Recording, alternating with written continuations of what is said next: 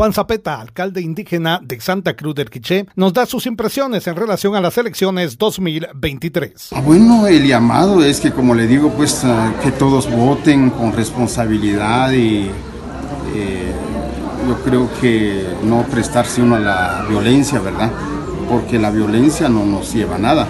Eh, yo pienso que todos tenemos que votar, digamos, eh, con mucha calma, sin, sin violencia. Yo creo que es la, la invitación que yo hago a toda la población para que todos, todos podamos votar. Ahí sí que de acuerdo a lo que uno piensa y no crear violencia porque eso no nos lleva a nada. Desde Emisoras Unidas Quichén, el 90.3 reportó Carlos Recinos, primera en noticias, primera en deportes.